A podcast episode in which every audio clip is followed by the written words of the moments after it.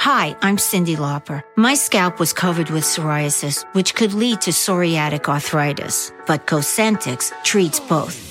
Cosentyx secukinumab is prescribed for adults with moderate to severe plaque psoriasis 300 milligram dose and adults with active psoriatic arthritis 150 milligram dose. Don't use if you're allergic to Cosentyx. Before starting, get checked for TB. Serious allergic reactions, severe skin reactions that look like eczema, and an increased risk of infections, some fatal, have occurred. Cosentyx may lower ability to fight infections, so tell your doctor if you have an infection or symptoms like fevers, sweats, chills, muscle aches, or cough, had a vaccine or plan to, or if IBD symptoms develop or worsen. Learn more at Cosentix.com or 1 844 Cosentix. Cosentix works for me. Ask your doctor about Cosentix. Algunos les gusta hacer limpieza profunda cada sábado por la mañana. Yo prefiero hacer un poquito cada día y mantener las cosas frescas con Lysol. El limpiador desinfectante Brand New Day de Lysol limpia y elimina el 99.9% de virus y bacterias. Y puedes usarlo en superficies duras y no porosas de tu hogar con una fragancia que lleva a tus sentidos a un paraíso tropical. No solo limpies, limpia con Lysol. Pitaya. Hola, ¿qué tal? Bienvenidos. ¿Cómo les va? Me da muchísimo gusto saludarlas y saludarlos. ¿Se acuerdan ustedes de la película de Volver al Futuro, no? Con Marty McFly. ¿Se acuerdan cada que le decían gallina a Marty, cómo reaccionaba? No me digas gallina, siempre se ponía loco. La gran mayoría tenemos una palabrita o una frase que no nos gusta que nos digan y cuando nos la comentan o nos la dicen, sufrimos, de verdad que sí, sí sufrimos mucho. Bueno, cuando somos chiquitos, y, hablo de que somos niños, y me refiero a los varones, bueno, también las chicas, ¿no?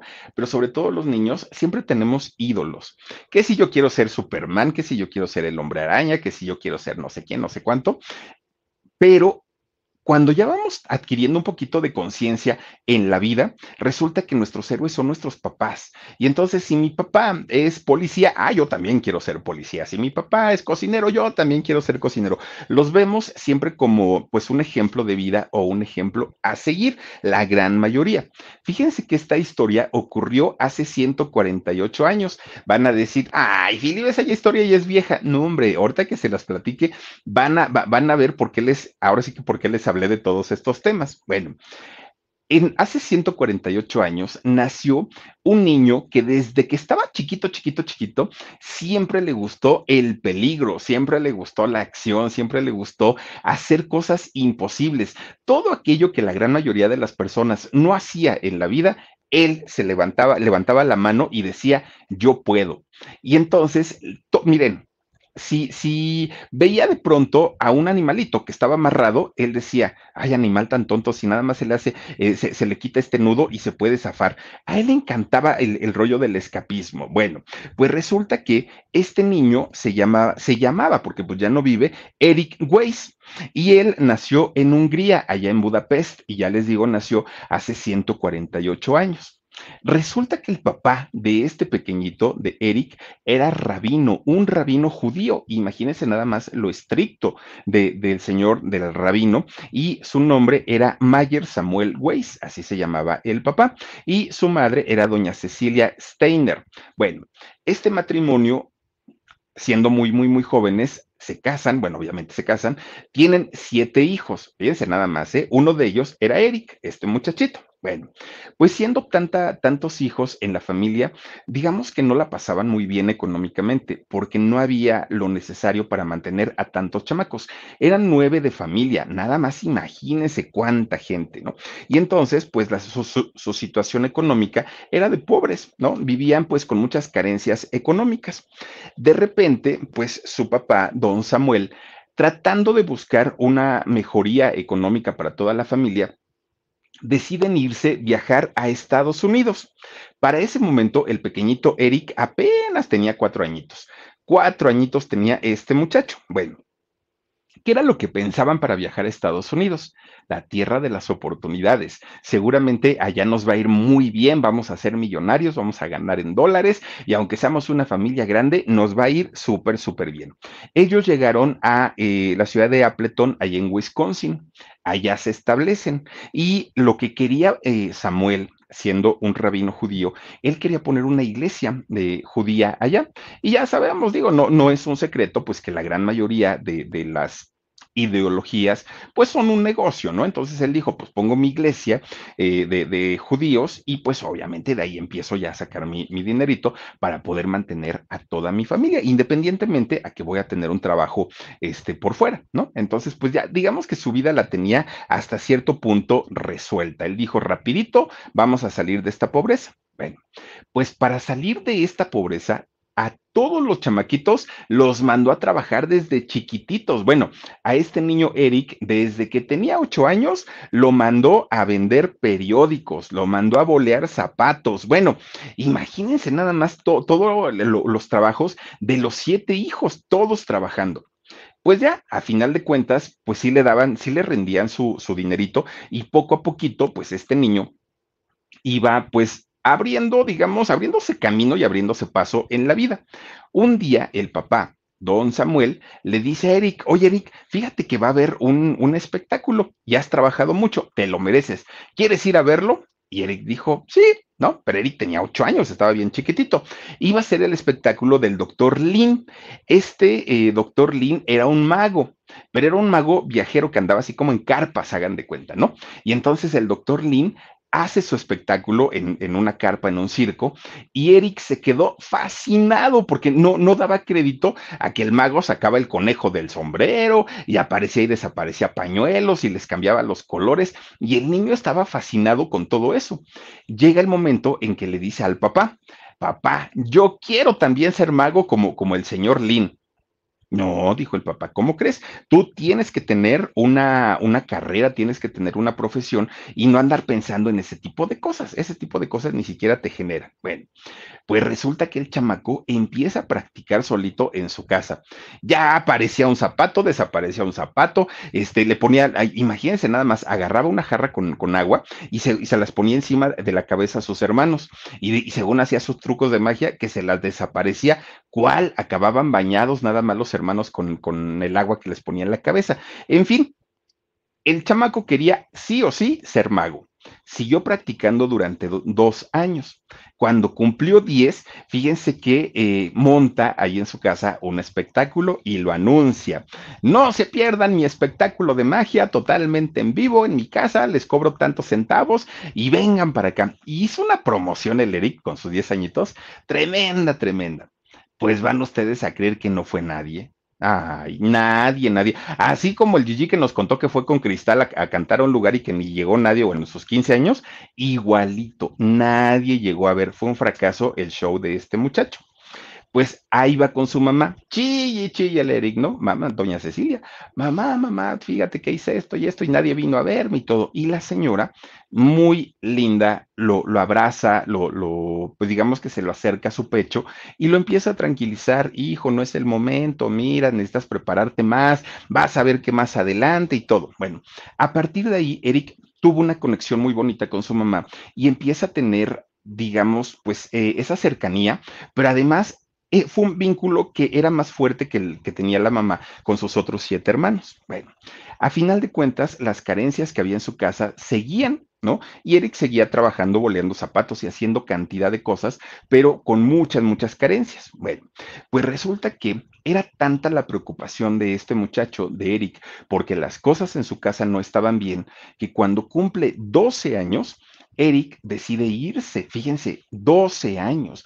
Y él dijo, no puedo estar aquí, tengo que buscar un trabajo que me paguen mejor y le voy a mandar dinerito a mi mamá. Y entonces lo que hace es escribir una carta. Escribe esta carta y le dijo, mamá, me voy a ir para Texas. Regreso en un año y vas a ver que nos va a ir mejor. La mamá, claro que cuando leyó la carta se preocupó, ya, ya, ya quería irse atrás de su hijo a buscarlo, pero no tenía dinero. Y entonces el papá le decía, déjalo, ya está grandecito, se va a convertir en todo un hombre, tú no te preocupes. Pues como papás normalmente somos un poquito más, bueno, quienes son papás, ¿no? Son un poquito más Uh, permisivos hasta cierto punto. Y las mamás, pues son más preocuponas. Las mamás todo el tiempo están, ¿y dónde andará este chamaco? Y ya es tarde, y háblale por teléfono. Así son las mamás. Pues resulta que la mamá quería correr atrás de él y el papá no lo dejó. Este muchacho, cuando llega a Galveston, allá en Texas, empieza a buscar trabajo, pero empieza a buscar trabajo en los circos, porque decía, eso es lo que me llena y lo que me gusta, y aparte quiero ser mago. Él, su finalidad era ser mago en aquel momento. Bueno, pues resulta que mientras él estaba trabajando en, en Texas, en los circos, su familia se muda a Nueva York porque resulta que, pues ahí en Wisconsin, pues no daba una el señor con trabajo y las cosas se estaban complicando.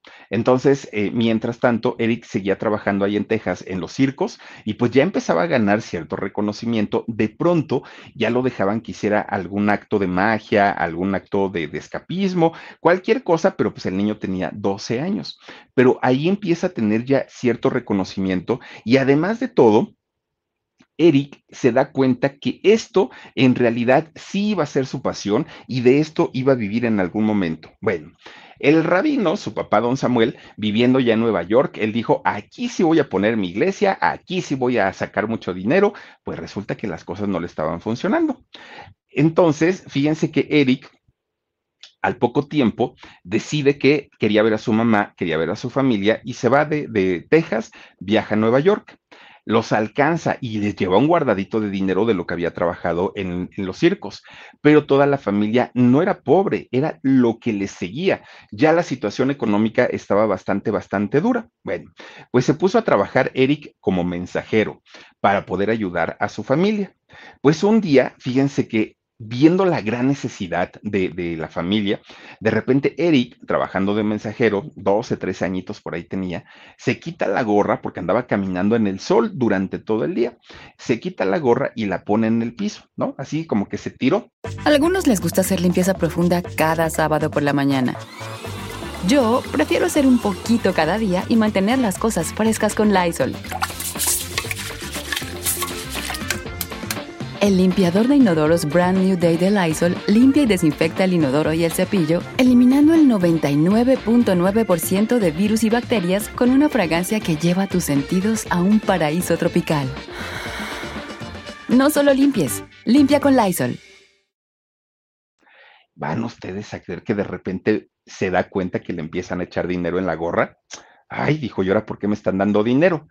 ¿A poco pensarán que estoy pidiendo limosna? Bueno, pues si, piensan que estoy pidiendo limosna, les voy a escribir un letrerito, pues ya para que de una vez este, lo hagan. Y escribe en un, en un cartón, decía, se acerca Navidad y los pavos se engordan. por caridad, pongan una moneda dentro de mi gorra. Así escribió y puso las letras, ¿no? Eh, junto a su gorra. De repente, ahí estaba recargado, ¿no? Ahí el, el, Eric. De repente se asoma la gorra, oigan, de a 5, de a 10 dólares, monedas. No, pero miren, ya se había llenado el, la gorra de puro dinero. Le fue bastante, bastante bien. Bueno, pues él estaba muy, muy contento. Entonces dijo, ¿qué hago? Porque si llego con este dinero, mi mamá me va a regañar porque va a decir que de dónde saqué tanto. Y que se le ocurre una idea al Eric. Se pone su, su gorra, pero con todas las monedas y con todos los billetes dentro. Entonces hagan de cuenta que las monedas y los billetes quedaron en su, en su cabeza y luego encima se puso la gorra, pero tenía cantidad y cantidad. Llega a su casa.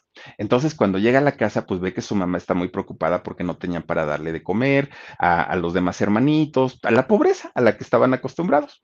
Entonces, Eric se para en la puerta y le dice, mamá, ¿qué pasó, hijo? Mamá, ven tantito. Y ahí va la señora, ¿no? ¿Qué pasó, hijo? Dime. Dice, si tú me... Ah, le, dijo Eric, soy, soy este mágico.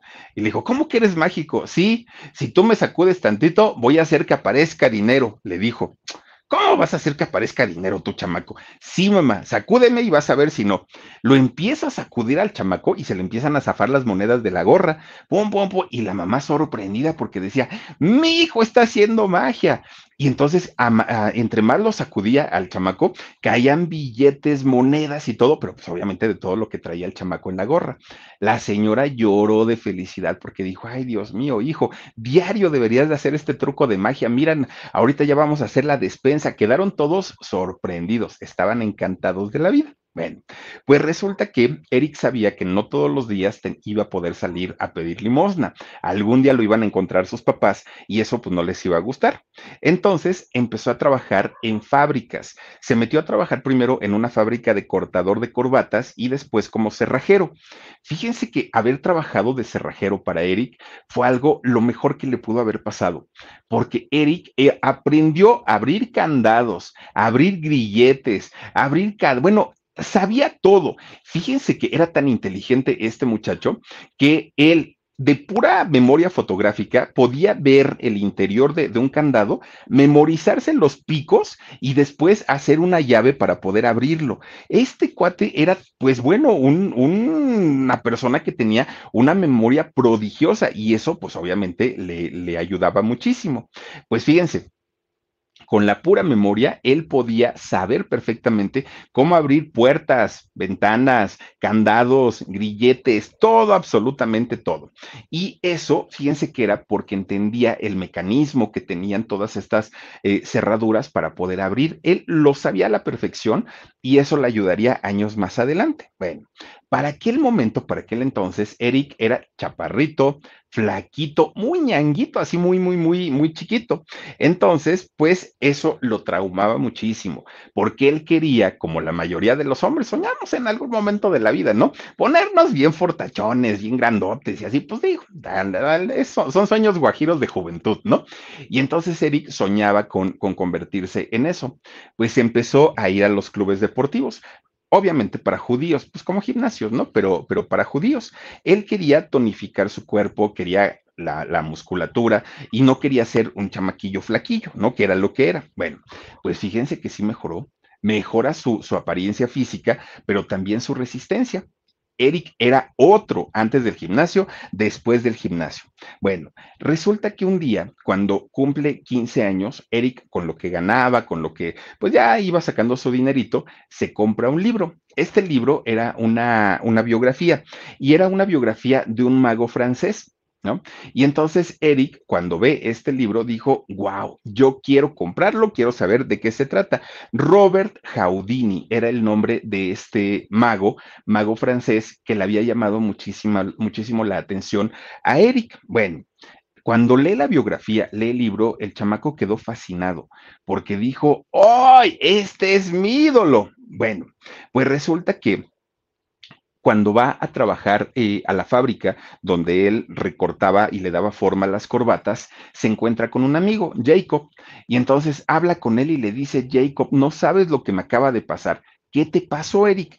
Fíjate que leí un libro, una biografía, y yo quiero ser como Houdini, este mago francés que, bueno, en realidad no, nunca fue tan famoso, pero a final de cuentas, pues fue la inspiración para este, para este muchacho. Dijo, yo quiero ser como Robert Houdini y voy a ser pareja con uno de mis hermanos, con Teodoro o Teo, que le decían de cariño. Teo va a ser mi ayudante y va a saber que con Teo vamos a estar en los circos y vamos a hacer presentaciones y todo el rollo. Hicieron un show ¿no? Lo presentaron y fíjense que les empieza a ir bastante bien. El primer show que hicieron se llamó Sustitución y el segundo se llamó Metamorfosis. Les empieza a ir, pero verdaderamente bien y empieza a tener reconocimiento, pero no solamente como mago, sino también como escapista. ¿Por qué? Porque Eric sabía perfectamente abrir una cerradura sin mayor problema.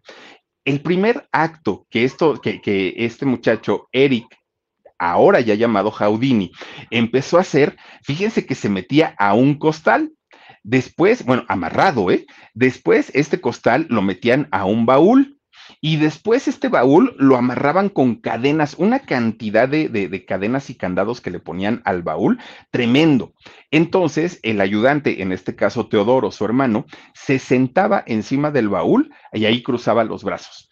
Y entonces, una vez que este, cerraban tantito las cortinas del lugar donde se presentaban, las volvían a abrir ya era Jaudini el que estaba sentado encima del baúl y cuando abrían con, las, con los candados y, todo, cuando abrían el baúl era su hermano Teodoro el que estaba ahí adentro. Bueno, la gente alucinaba porque decían, ¿qué demonios estamos viendo?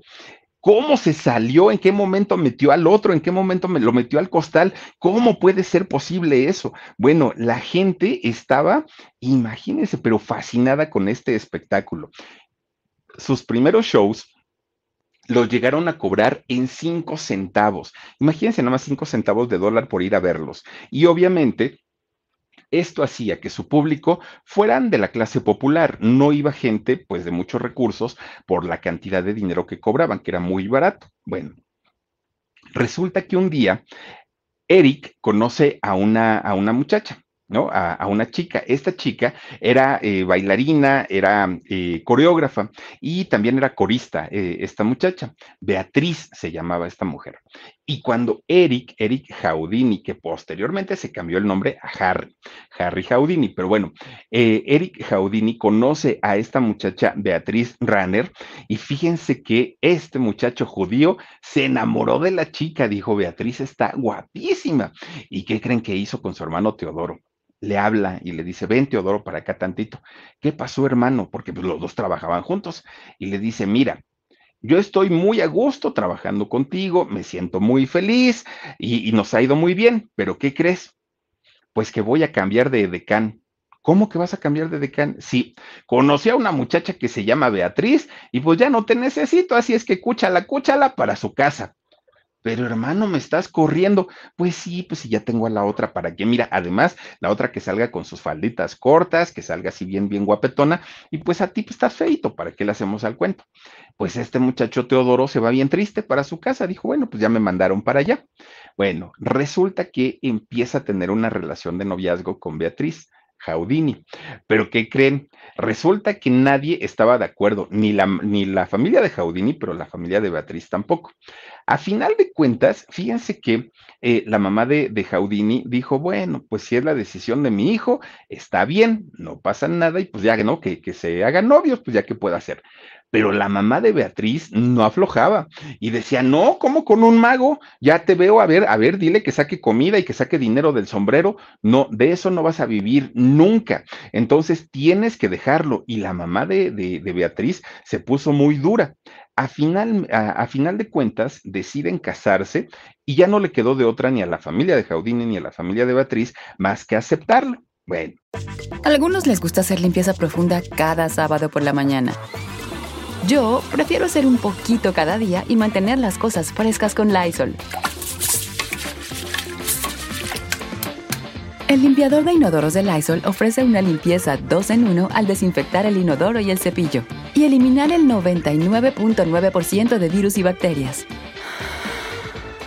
No solo limpies, limpia con Lysol. Pues resulta, fíjense que más, más que el rollo de, de, ser mago, lo que le molestaba a la mamá de Beatriz era que fuera judío, porque decía, aparte de que es mago, todavía judío, y Beatriz era una mujer católica de hueso colorado, entonces pues, la mamá no estaba como muy de, muy de acuerdo, ¿no? En, en esa relación, pero bueno, pues finalmente se habían dado las cosas en aquel momento. Pues miren, Jaudini la hace su socia su esposa y su ayudante. Y entonces, pues ya, ¿no? El Teodoro pues había quedado en segundo término, ya, ya quedó por otro lado. Fue en este momento cuando comienza a presentarse ya no como Eric, sino ya como Harry Houdini. Ahora sí, ya el, el mago, el escapista, el ilusionista, que iba poco a poquito, pero miren, subiendo en fama, pum, pum, pum, pum, pum. Y obviamente, de haber cobrado cinco centavos en sus primeros espectáculos, al ratito, no, hombre, ya era un dineral porque poco a poquito iba aumentando el nivel de dificultad de cada uno de sus eh, actos. Entonces decía, no, ya no puedo cobrar tan baratito, ya tengo que cobrar una lanita. Bueno, poco a poquito, mientras Jaudini iba mejorando sus actos, su competencia, sus compañeros, que también se dedicaban a ser magos, escapistas y todo, iban tratando de imitarlo e iban también eh, buscando la manera de igualarlo para poder cobrar lo mismo. Muchos de estos imitadores de, de Jaudini murieron en el intento, porque lo que hacía era verdaderamente temerario, no cualquiera lo podía hacer. Fíjense que lo que hacía este eh, Jaudini es que lo amarraban prácticamente de todos lados y él desataba los nudos con sus pies. Nada, imagínense desatar los nudos con los pies. Bueno, pues Jaudini aprendió de muchos de sus maestros el arte de la magia, pero también el arte del de, escapismo, de todos ellos. Miren, de un japonés aprendió a, regurgitar la, la, comida y de esta manera dice la gente que cuando él se metía o lo metían a los baúles y lo encadenaban y todo, que en realidad él ya se había tragado una llave y se la había tragado así tal cual, pero como de este japonés aprendió a, regurgitar, creo que así se dice, pues entonces ya estando dentro del, baúl, él sacaba la llave y con esa misma pues abría todos los candados. Entonces él aprendió de, mucha, de, de muchos de sus maestros técnicas que pues obviamente lo hacían ver como imposibles todos los actos que él hacía y no era uno, eran muchísimos, muchísimos. Bueno, pues resulta que a pesar de, ser un escapista muy reconocido, pues la parte económica todavía no estaba del todo bien y además tenía que mantener a su familia, ayudarlos, ¿no? A su familia y ahora ya tenía una esposa. Entonces, como todavía no le iba al 100% como él quería, resulta que pensó en retirarse. Él dijo, miren nomás cuántas cadenas le ponían a este hombre. Entonces, pues eh, su esposa le dijo, ¿sabes qué? Esto no nos va a dejar como para vivir bien, mejor retírate a tiempo y ponemos una cerrajería. Al fin y al cabo, pues te gusta el rollo de las llaves y toda esta situación, pues yo creo que a eso te puedes este, dedicar bastante, bastante bien había anunciado Jaudini su retiro. Él dijo, no, pues ya para qué me sigo dedicando a esto, ¿no? Pero resulta que lo va a visitar un hombre allá a su casa, Martín Beck. Bueno, Martín Beck era un hombre que se dedicaba al, al negocio de los espectáculos. Y entonces habla con Jaudini y le dice, mira, es que tu problema no es que hagas los trucos mal, tus trucos están, los actos están maravillosos, pero sé más dramático, métele dramatismo a tus eh, actuaciones y te vas a dar cuenta que vas a tener a la gente al borde de la silla y van a pagar lo que tú les cobres para ir a verte. Y Jaudini dijo, bueno, y una vez que lo haga, ¿quién me va a contratar? Y dijo, pues yo, yo mero te voy a contratar y te voy a hacer famoso y te voy a llevar a los mejores lugares del mundo, no solamente de, de Estados Unidos. Jaudini, pues todo, con toda la incredulidad, dijo, bueno, es probable que a lo mejor y sí. Miren, este hombre estaba dispuesto, Martín Beck, estaba dispuesto a convertir a Jaudini en una estrella mundial, porque obviamente eso a Jaudini, ah, perdón, a Eric le iba a, a beneficiar muchísimo. Bueno, pues total, él le dijo, y me vas a dejar de hacer trucos de magia y que sacar el conejo y todo eso. No, hombre, lo tuyo es el escapismo, eso es lo que tienes que hacer. Bueno, pues miren, lo primero que hace es llevárselo a una gira por Europa.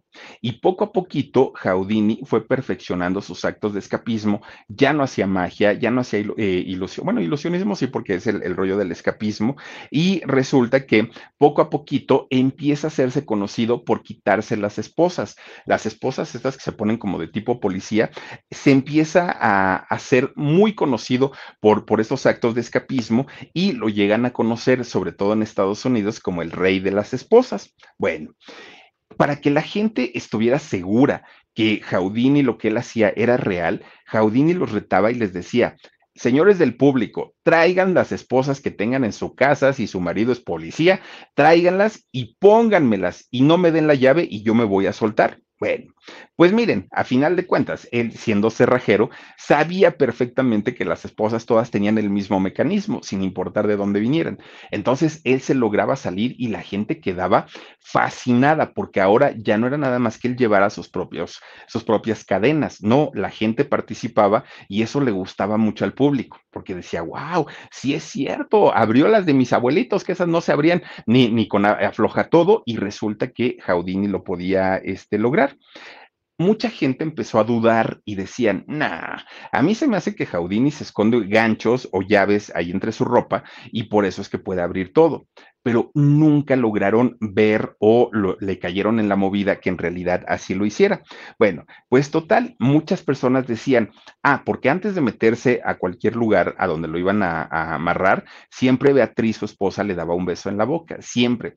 Entonces mucha gente decía, claro, cuando Beatriz lo besa en la boca, ahí le está pasando la, la, la llave, ¿no? Por la boca. Y como él se sabe tragar las cosas y luego sacarlas, pues seguramente por ahí viene todo, todo el asunto. Pero esto nunca se llegó a confirmar, nunca se llegó a saber si en realidad era cierto o no.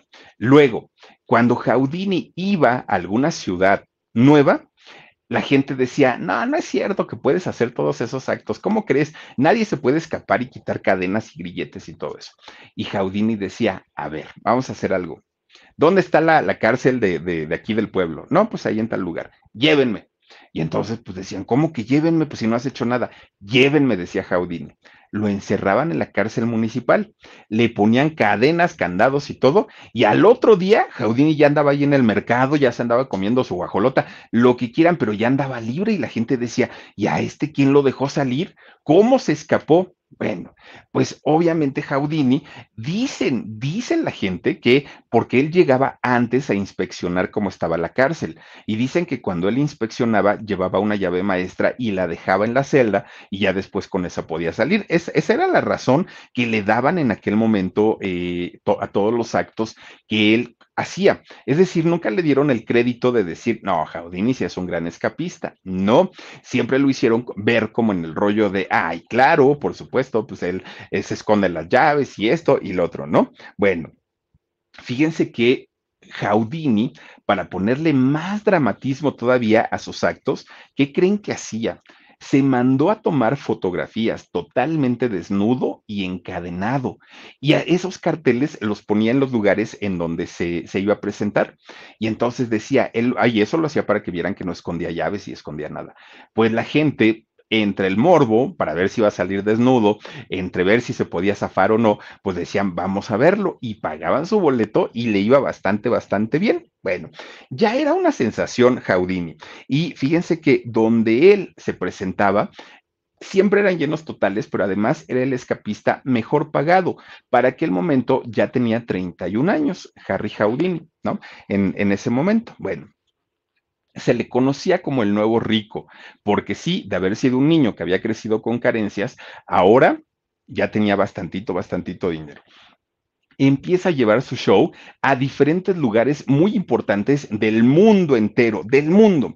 Y fíjense que algo que hizo y que siempre se lo reconoció su mamá es que era muy agradecido Jaudini. Entonces a su mamá, cada que él llegaba y la veía, la llenaba de regalos siempre. Siempre vio por su mamá que nada le faltara, de, las pocas personas que lo hacían en, en aquel momento. Bueno, pues resulta que cuando la señora tenía tan solo 39 años, no, él, él el que tenía 39 años, fíjense que la señora murió. Y entonces, cuando la señora muere, que era una persona muy, muy, muy cercana a sus siete hijos, pero en especial a Jaudini, él cae en una tremenda depresión, pero en una depresión espantosa. Entonces mucha gente le decía, eh, tienes que hacer esto, tienes que hacer lo otro, meditaciones, bla, bla. Recibió muchos consejos porque él estaba bastante, bastante mal. Resulta que en aquellos años tenía un gran amigo, Jaudini, de nombre Arthur Conan. Y resulta que Arthur Conan, ay miren, ahí está su mamita, Arthur Conan Doyle, pues era, ah, ¿saben quién, quién era este personaje, el, el, Arthur Conan Doyle? Era el que escribió el personaje de Sherlock Holmes. Entonces resulta que eran grandes amigos, grandes, grandes amigos. Y este personaje practicaba el espiritismo. Entonces un día que vio muy mal a Jaudini, le dijo, Jaudini, si quieres contactarte con tu mamá, algunos les gusta hacer limpieza profunda cada sábado por la mañana. Yo prefiero hacer un poquito cada día y mantener las cosas frescas con Lysol. El limpiador de inodoros Brand New Day de Lysol limpia y desinfecta el inodoro y el cepillo, eliminando el 99.9% de virus y bacterias con una fragancia que lleva tus sentidos a un paraíso tropical. No solo limpies, limpia con Lysol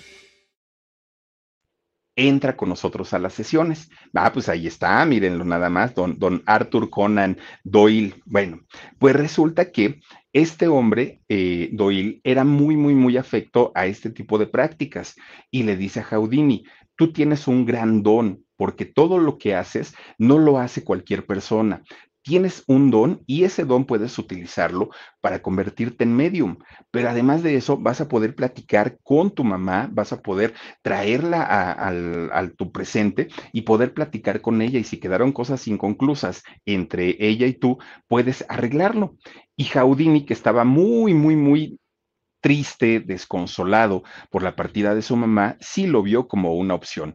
Y entonces dijo, pues sí, ¿no? Lo, lo, voy a practicar. Resulta entonces que es Doyle quien dijo, es que este muchacho trae ese don por naturaleza, es un don nato. Pues entonces Houdini un día, fíjense que siendo muy, muy, muy, muy, muy inteligente, en una sesión que habían hecho, le dice este, a, su amigo, a Arthur, a Doyle, le dice, a ver, quiero contactar a mi mamá, pero el otro ya estaba bien, bien, bien, ¿cómo decirlo? Ya estaba como muy, pues sabía perfectamente su plan. ¿Qué era lo que quería saber Houdini? Quería, quería preguntarle a esta persona que lo iba a contactar cosas muy, muy, muy específicas sobre su mamá. Y entonces dijo, si me contesta lo que es, voy a creer, pero si no, pues como para qué me hago menso, dijo Jaudini. Bueno, pues resulta que hacen ahí la sesión y todo, llaman a la señora y estás ahí, ¿no? Pues que sí, aquí estoy. Este, ¿cómo te llamas? No, pues me llamo tal, ¿no? Cecilia, creo que se llamaba la señora. Entonces, no, pues soy Cecilia y soy la, la mamá de Jaudini, no sé qué. Y ahí empiezan, ¿no? A platicar. Oigan, de rato Jaudini le empieza a preguntar cosas, como era muy cercano a su mamá, le empieza a preguntar pues cosas muy, muy particulares que solo ellos sabían.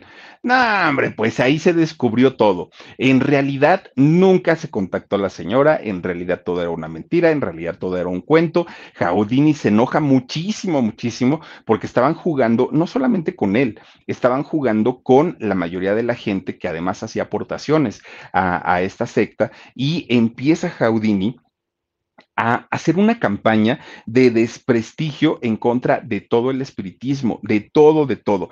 Decían que eran uno, decía que eran unos farsantes, que, que solamente engañaban a la gente. Bueno, de lo peor, de lo peor, no los bajó. Y obviamente las personas espiritistas Claro, por supuesto que, también se defendieron y empezaron a atacar a Jaudini porque decían, no, hombre, este cuate, a final de cuentas también sus, este, actos que hace están truqueados, nada es cierto. Bueno, empiezan una guerra de declaraciones Jaudini con los espiritistas, terrible, terrible, ¿no? Quería quería ridiculizarse uno al otro. Es decir, tanto los espiritistas querían ridiculizar a Jaudini con sus actos, como eh, Jaudini quería ponerlos en evidencia que todo lo que ellos decían y hacían no era real. ¿no? Que, que, en realidad podían dominar a las mentes débiles, pero a una mente fuerte como la de él, pues no lo doblaron. Bueno, pues total, miren, pasaron de ser ataques, pues, digamos, como normalitos, hacer ataques bastante, bastante subidos de tono, bastante, bastante fuertes. Bueno, obviamente la amistad entre Arthur y Houdini se perdió.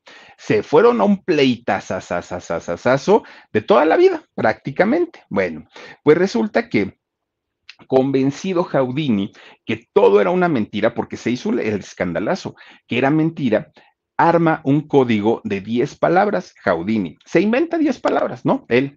Y habla con su esposa, con Beatriz, y le dice, mira, Beatriz, el día que yo me muera, si tú por alguna razón, por dudas, por desesperación, por soledad, por curiosidad, por lo que tú quieras, si un día tú decides que me quieres contactar a través de esta gente, yo pues ya no voy a estar. Entonces, pues como me opongo, está bien. Pero si tú me vas a contactar, te voy a dar 10 palabras y estas 10 palabras que yo te voy a dar son las que yo voy a utilizar desde el más allá para contactarme contigo. Si yo no te digo una de esas 10 palabras, es choro, es mentira y encárgate de destruir a todos esos. Pero si yo te digo una de esas 10 palabras que te estoy dando ahorita en código, pues cree, ¿no? Cree un poquito de lo que te están diciendo ay, Jaudini, tú me estás diciendo cosas como si ya te fueras a morir y todavía falta mucho, si estás re joven y todo. Bueno, dijo, yo nada más te estoy avisando porque, este, pues no, no, no, no quiero, no quiero ver que al ratito, pues te estén choreando y te estén diciendo que yo te estoy contactando cuando en realidad no soy yo. Es, este es un código que solamente tú y yo conocemos, nadie más. ¿Lo tomas o lo dejas? Dijo Beatriz, ah, no, sí, pues, pues órale, ¿no? Pues ya estamos en estas, perfecto e hizo que Beatriz se memorizara eh, estos códigos. Bueno, siguieron su vida normal. Entonces Houdini seguía haciendo sus actos, pero cada vez eran actos más difíciles, más complicados y muchísimo más, con más grado de dificultad. Entonces, pues esto hacía que Houdini empezara a tener cada vez más desertores, más personas que no creían que este, este, señor pudiera hacer este tipo de actos y además empezó a tener por lo que hoy conocemos como hate, ¿no? muchísimas personas a criticar su trabajo, muchas personas empezaron pues a decir que eso era mentira, que él no tenía tanta resistencia y bueno, ya saben, pues resulta que a pesar de que había muchos imitadores de él, nadie lo igualaba, nadie, nadie. Resulta que un día era, ah, pues fíjense, era el mes de octubre, como, como ahorita. Y resulta que Houdini era 1926. Y resulta que Houdini fue a dar un show, ¿no? Ya dio su espectáculo. Y entonces, terminando de todo, él acababa muy cansado. Se va a descansar, se, se tira por ahí, ¿no? Y ahí se queda acostado. Entonces veía que la gente pasaba y pasaba y pasaba. De repente llegan unos muchachos, unos universitarios, y esos universitarios se quedan parados junto a él. Y entonces Houdini, pues así como que, ay Dios mío, pues estos qué, ¿no? O sea, ¿de, dónde salieron o por qué están aquí? Entre esos universitarios había un muchacho de nombre Jocelyn Gordon. Jocelyn, hombre, ¿eh? no, no, no mujer.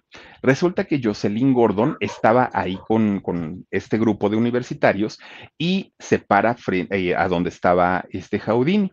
Houdini le dijo, sí, dime qué necesitas, ¿no? Pues como que te me quedas viendo así medio raro, ¿qué necesitas? Bueno, este muchacho era un grandote, corpulento, unos brazototes y en la universidad era la estrella del boxeo, del boxeo universitario. Y entonces este muchacho le empieza a decir, ¿tú eres Jaudini? Sí, soy yo. ¿Y a poco así es cierto que, que tienes tanta resistencia? Pues claro, que no has visto mis actos. No, pues sí, pero pues a poco es que yo, yo no creo que una persona pueda aguantar tanto, le dijo. Uy, mi hijo, dice, pues estás verde, pégale aquí. Ay, Dios mío, le, dice, pégale aquí en la panza, ¿no? Y vas a ver para que veas que, lo, lo que es bueno. Y le dice el chamaco, le dice Jocelyn, pues te reto a una, este, ¿cómo le llaman? Pues a, pues sí, ¿no? A, golpes. Te, te, reto a golpes y a ver quién aguanta más. Yo quiero ver si de veras tu fortaleza es real o no. Houdini pudo haber dicho, mira, cree lo que quieras, no me importa, yo finalmente estoy feliz de la vida con mis espectáculos. Ah, no, pero pues le dijeron que no era, cierto su, no era cierta su fuerza y Houdini dijo, acepto el reto. De veras, y se levanta porque él estaba acostado. Se levanta. Entonces Houdini empieza, mira, nada más vamos a poner una regla. Y cuando estaba hablando Houdini, así las reglas del juego, que, ¡pum! que le sueltan un trancazote en la panza, Pobre Jaudini, lo agarraron en frío, ni estaba preparado y miren, se le fue el aire, se le salió el aire y el otro estaba doblado. Todavía no se recuperaba cuando este, este chamaco, el, el Jocelyn, le empieza, paz, paz, paz, paz, paz, pero le daba unos trancazotes tan, tan, tan fuertes en la panza, todo era en la panza eh, de, de este hombre. Bueno. A algunos les gusta hacer limpieza profunda cada sábado por la mañana. Yo prefiero hacer un poquito cada día y mantener las cosas frescas con Lysol. Las toallitas desinfectantes de Lysol hacen súper conveniente limpiar superficies como controles remotos, tabletas, celulares y más, eliminando el 99.9% de virus y bacterias. No solo limpies, limpia con Lysol. Jaudini se dolía de una manera tremenda, tremenda, ¿no? Pero a final de cuentas, pues eh, se, se, estaba aguantando, pero el dolor que sentía era mucho, mucho, muy fuerte, hasta que llegó el punto, porque además lo tenían agarrado, hasta que llega el punto en el que Jaudini grita entre comillas, porque no tenía ni aire, y hace una seña de ya, hasta aquí, ya no aguanto, eh, tengo mucho dolor, me siento muy mal, bla, bla, bla, empieza a decir Jaudini, y este muchacho, hasta que lo calmaron, se le quitó, ¿no? Y ya lo dejó tranquilo. Jaudini se desploma, cae al piso. Aparte, era chaparrito. Entonces, y este hombre era un monstruo, estaba grandotote cae al piso y los universitarios se van. Dicen, bueno, pues, pues ya no, finalmente ya descubrimos pues que este hombre tampoco es que sea de acero. Resulta que Jaudini se queda desplomado en el piso, pero el dolor que sentía era tremendo, tremendo, tremendo. No soportaba el dolor que, tenía. Fíjense que él sabía que algo había ocurrido en su interior, pero él dijo, no, no les voy a dar el gusto de, de verme en un hospital y de, no, no, no, no, yo voy a seguir trabajando. Jaudini tenía fiebres, tenía el dolor tremendo en la panza, pues ni así se fue al doctor, así se iba a trabajar todos los días. Con esos dolores que tenía, él seguía trabajando. Pues resulta que el 24 de octubre de ese 1926, Jaudini va a actuar en un teatro eh, llamado el Teatro Garrick. Llega Jaudini, ahí estaba, ¿no? Pero cuando sale al teatro sale ya muy mal, muy, incluso se le veía físicamente bastante, bastante mal. Cuando le estaban poniendo las cadenas y todo lo que le iban a, poner para que él finalmente este, hiciera su acto, de pronto se desmayó, se desploma. Ya no le quedó de otra, porque pues estaba inconsciente, más que ser llevado al hospital fue llevado y cuando le dan el diagnóstico a Beatriz, a su esposa, fue un diagnóstico contundente. Además de todo, resulta que lo que tenía este hombre era una peritonitis gravísima, pero gravísima, ya en un estado bastante, bastante fuerte. Y resulta que, pues, Jaudini lo que hace, además de ver a su esposa, además de ver a su, a su familia, le habla a su hermano Teo, con el que él había trabajado durante mucho tiempo, y le dice, Teo, parece que ahora sí me va a vencer esto. No sé qué tengo, no, porque no lo habían dicho, no sé qué tengo, pero me siento bastante, bastante mal y yo no sé si me pueda recuperar o no, pero pues ahí te encargo pues a, la familia y ahí te encargo a Beatriz y todo pues no, no pensaban que en realidad esto sí, sí, fuera a ocurrir y que Jaudini fuera a perder la vida, porque además de todo, apenas tenía 52 años, tampoco es que haya sido un hombre tan grande. Pues resulta que, fíjense que la madrugada del 31 de octubre de ese 1926, Jaudini pierde la vida con solo 52 años. Algo que, bueno, la gente no daba crédito, como un hombre que aparentemente tenía toda la resistencia del mundo, pues ahora estaba muerto. Y por una tontería, pero bueno, la, gente decía, fue ridícula la manera en la que Jaudini perdió la vida, porque lo hubieran metido a un, a un costal y luego a un baúl y ahí lo hubieran dejado y, y no hubiera podido escapar, se puede entender, pero por aceptar un reto tonto de te pego en el estómago, o sea, ¿por qué permitieron que eso sucediera? Bueno, a final de cuentas, Jaudini ya no estaba. Imagínense ustedes eh, todavía, fíjense que estando en el hospital, cuando todavía no moría, todavía eh, su hermano, su hermano Teo, le preguntó, oye, ¿y qué va a pasar con este Jocelyn, este cuate que te pegó, que te golpeó? Y dijo, mira, su peor castigo para este muchacho es saber que si me muero, él tuvo la culpa y va a cargar con mi, con, con mi muerte en su conciencia todos los días de su vida. Por increíble que parezca, ese tal Jocelyn nunca tuvo eh, cargos, nadie lo denunció, nadie, absolutamente nadie, en, ningún momento, pues eh, hicieron una denuncia para que él llegara a la cárcel. Bueno, ¿qué era lo que había ocurrido con Jaudini y por qué un golpe le había ocasionado esta peritonitis? Bueno, pues resulta que al momento de que Jaudini recibe toda esta serie de golpes tan terribles, fíjense que él ya tenía inflamada el apéndice. Ay, Dios mío, alguien se está metiendo aquí al stream. Gracias. Eh, resulta que ya tenía él eh, inflamada la, apéndice. Él no lo sabía porque no le gustaba ir al doctor. Jaudini no era ese tipo de personajes que fueran a consultas ni nada. No le gustaba.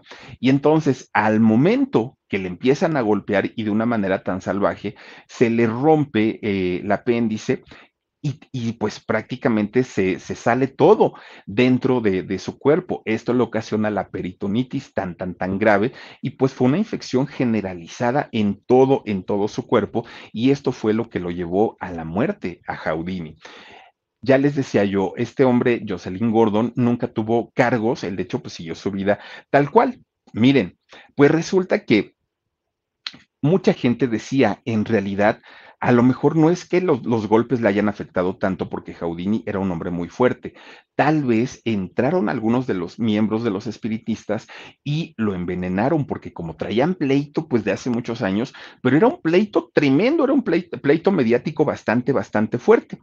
Tampoco se pudo comprobar nunca esto. Bueno, pues resulta que después del fallecimiento de, de, de Jaudini, pasaron 10 años y Beatriz, su esposa, de repente un día dijo, a ver, Jaudini antes de morir escribió un código y empieza a memorizar y dijo, sí, son todas estas 10 palabras, ¿no? Y dijo, ahora sí, tengo todas las armas para volver a ridiculizar otra vez a estas personas. Y entonces va y busca, ¿no? A una medium y le dice, oye, fíjate que quiero contactar a mi marido, a Jaudini, ¿se puede o no se puede? Y entonces la espiritista le dice, sí, mira, primero el dinerito, venga para acá y ahorita lo contactamos y vas a ver que él te va a decir todo lo que quieras saber. Y ahí empiezan a hacer sus rollos, ¿no? De, de, de sus rituales y todo el asunto. Pues resulta que empieza Beatriz, ¿no? A decirle, oye, pregúntale esto y pregúntale el otro. Y en toda la conversación que supuestamente tuvo Jaudini con Beatriz diez años después de muerto, nunca le mencionó una sola de las palabras o de los códigos que Jaudini le había dicho.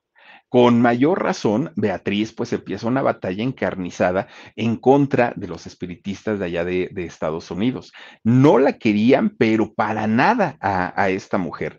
De hecho, Beatriz murió 17 años después de, de haber muerto Jaudini. Nunca tuvieron hijos. Ellos estuvieron pues eh, casados, sí, toda su vida, pero nunca pudieron tener hijos.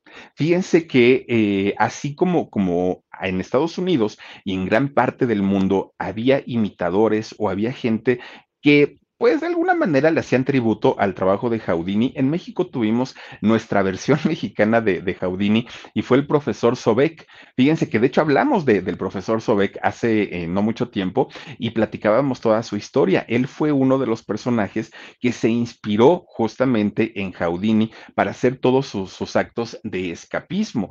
Y a lo largo del, de, del tiempo y en cualquier parte del mundo han habido fallecimientos de personas que han intentado hacer los actos, tanto que hacía Sobek, pero también los que hacía Jaudini. Miren, ahí está justamente el profesor Sobek.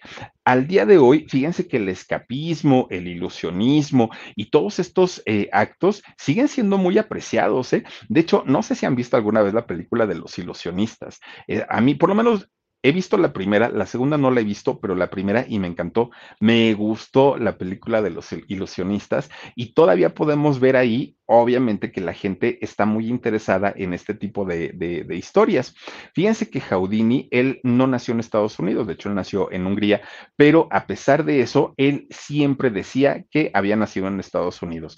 Amaba esa tierra porque fue la tierra que por lo menos para él, no para su papá, pero para él sí se había convertido en la tierra de las oportunidades y ahí fue donde hizo su fortuna y ahí fue donde se hizo famoso el buen Harry Jaudini, que bueno, era eh, Eric ¿no? El, el, nombre real, pero pues miren, así se conoció, se hizo famoso este personaje y al día de hoy se le sigue recordando, ¿eh? Todavía al buen Jaudini. Bueno, cuando alguien desaparece, ¿no? Que de pronto lo dejamos de ver, siempre le decimos, ay, tú ya te pareces a Jaudini, ¿no? Desapareces y desapareces. Se sigue utilizando todavía porque fue un personaje bastante, bastante eh, importante en aquellos años. Pero bueno, pues ahí está la historia de este personaje. Yo por lo pronto quiero mandarle saluditos a quienes nos han hecho el favor de conectar conectarse con nosotros.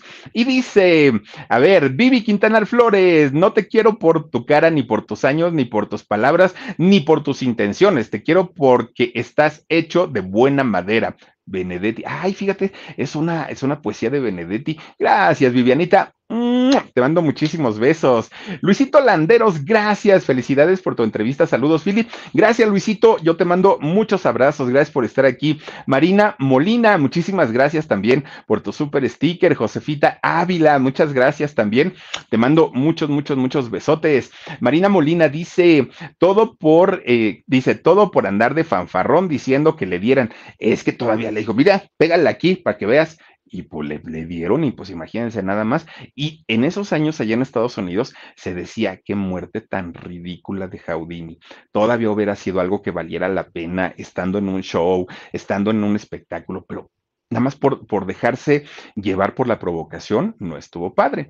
Dice también por aquí, a ver, mi querido Dani. Josefina Villarruel. Saludos, Philip. Gracias, mi querida Josefina. Te mandamos muchos besitos. Jorge Esparza. Feliz inicio de semana. Bendiciones y saludos desde Dallas, Texas. Jorgito, muchas gracias. Ravenexe 9 dice, qué triste. Ay, sí, qué triste, Ravenexe. Gracias a Ivy Ángel Tarot. Dice, Anita Mendiola, hermanita. Además, está guapo ese mango. Digo, mago. Algunos les gusta hacer limpieza profunda cada sábado por la mañana. Yo prefiero hacer un poquito cada día y mantener las cosas frescas con Lysol. El limpiador desinfectante Brand New Day de Lysol limpia y elimina el 99.9% de virus y bacterias. Y puedes usarlo en superficies duras y no porosas de tu hogar con una fragancia que lleva a tus sentidos a un paraíso tropical. No solo limpies, limpia con Lysol. Mira, bien lo decía Inés Moreno hace ratito, para todos los gustos hay, para todos los gustos hay. Entonces, pues mucha gente decía que no era galán, pero otros dicen que sí. Entonces, pues vayan ustedes a saber. Oigan, les quiero agradecer muchísimo. Ay, gracias, Anita Mendiola. Les quiero agradecer muchísimo porque hoy tuvimos, este, pues, eh, una plática con Inés Moreno. Gracias por habernos acompañado. Gracias por estar aquí conectados en este canal que se llama El Philip, por aguantarnos. Este, pues entramos un poquito más tarde, pero a final de cuentas aquí estamos. Ya ni les platiqué eh, cuando empezamos que tenemos curso el próximo domingo, Aprender a ser youtuber. Ojalá nos puedan acompañar. Y también les recuerdo que todos los donativos que nos han hecho a, través de nuestros canales de YouTube a lo largo de este mes, que es octubre, van a participar para un sorteo el próximo viernes 31 eh, de octubre a las 8 de la noche. Nos vamos a enlazar todos los canales. Productora 69, Jorgito Carvajal, Paperra Yo, Los Frijoles de Gigi con salsa, el Philip, que es este canal, y el Alarido. Nos vamos a enlazar siete canales para hacer nuestra eh, celebración, ¿no? De, Halloween y además vamos también a hacer nuestro sorteo. Ojalá nos puedan acompañar y recuerden que si ustedes en, o son miembros de nuestros canales o nos han hecho el, el favor de darnos algún donativo, van a participar en este sorteo. Nos va a dar muchísimo gusto verlos por ahí conectados y verlas conectadas ahí ese próximo 31. Y recuerden que este, pues vamos a seguir transmitiendo todos los días, todos los días, de lunes a viernes a las 2 de la tarde, programa en shock, y a las 10 y media aquí en el canal del Philip. También les quiero recordar que mañana tenemos alarido a las 12 de la noche, el jueves también, y el domingo a las 9, que por cierto, ayer de verdad me gustó mucho el, en vivo de ayer, lo disfruté mucho, nos fuimos a un parquecito por ahí por eh, Barranca del Muerto y me la pasé muy a gusto, les conté una, una historia, ay, de qué fue la historia, que nos mandaron sobre, sobre, sobre, ay, los, estos, este, profanadores de tumbas, estaba reinteresante, que él les ha estado contando poco a poquito las historias que nos han enviado a través del correo electrónico. Si nos han enviado alguna historia, pronto, muy pronto la vamos a contar en nuestros alaridos de domingo. Ojalá que nos acompañen, se conecten con nosotros. Y ahora sí, llegó el momento de desearles bonita noche, que sueñen rico. Cesarito, dice César, mi Philip, estuvo chida la entrevista con Inés, estaría chido que entrevistaras a gente del medio y de deportes, de los que ya nadie recuerda. Oye, mi querido César, estaría interesantísimo. Vamos a tomar en cuenta tu, tu comentario y tu sugerencia. Muchísimas gracias. Descansen rico sueñen bonito, pásensela bonito y si Diosito quiere nos vemos por aquí el día de mañana, 2 de la tarde, programa en shock, 10 y media de la noche, aquí en el canal del Philip. Soy Felipe Cruz y nos vemos Hasta la próxima. Adiós y besotes. Hi, I'm Cindy Lauper. My scalp was covered with psoriasis, which could lead to psoriatic arthritis, but Cosentix treats both. Cosentyx secukinumab is prescribed for adults with moderate to severe plaque psoriasis 300 milligram dose and adults with active psoriatic arthritis 150 milligram dose. Don't use if you're allergic to Cosentyx. Before starting, get checked for TB. Serious allergic reactions, severe skin reactions that look like eczema, and an increased risk of infections, some fatal, have occurred. Cosentyx may lower ability to fight infections, so tell your doctor if you have an infection or symptoms like fevers, sweats, chills, muscle aches, or cough, had a vaccine or plan to, or if IBD symptoms develop or worsen. Learn more at Cosentix.com or 1 844 Cosentix. Cosentix works for me. Ask your doctor about Cosentix. Algunos les gusta hacer limpieza profunda cada sábado por la mañana. Yo prefiero hacer un poquito cada día y mantener las cosas frescas con Lysol. Las toallas desinfectantes Brand New Day de Lysol hacen súper conveniente limpiar superficies como controles remotos, tabletas, celulares y más, eliminando el 99.9% de virus y bacterias, con una fragancia que lleva tus sentidos a un paraíso tropical. No solo limpies, limpia con Lysol.